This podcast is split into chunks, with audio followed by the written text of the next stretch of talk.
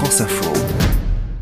Mettons fin au suspense tout de suite. Je n'ai pas trouvé de castor, des animaux nocturnes et très craintifs. En revanche, garé le long du sentier, voici un couple de camping-caristes. Roselyne et Francis. Francis, euh, sorte de père castor. Toujours une histoire à raconter, toujours le mot pour rire. Mais vous savez, dans les camping-caristes, c'est comme dans les immeubles. hein. Il y a les cons, il y a les bons. Eux font partie des bons, 66 et 64 ans, originaires de Sancerre, toute une vie de travail à Bordeaux, dans la boulange. mais il y a trois ans, ils ont plaqué la boulangerie pour prendre la route. En camping-car, on revit, on a la liberté. Et en plus, nous, nous vivons dedans. Nous avons tout vendu et on vit dans notre camping-car.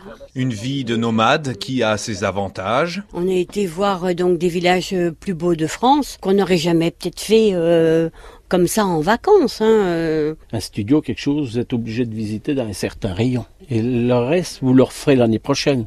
Que là, en camping-car, regardez, la semaine prochaine, on part de la Drôme, on descend sur Marseille, on va remonter en visitant la Provence, un petit arrêt dans l'Isère, on repart sur la Bretagne.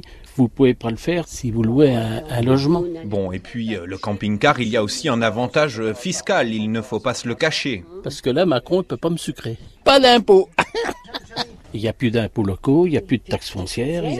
Ah ben, c'est génial. Vous voulez boire un petit verre avec nous Apéritif tous les soirs.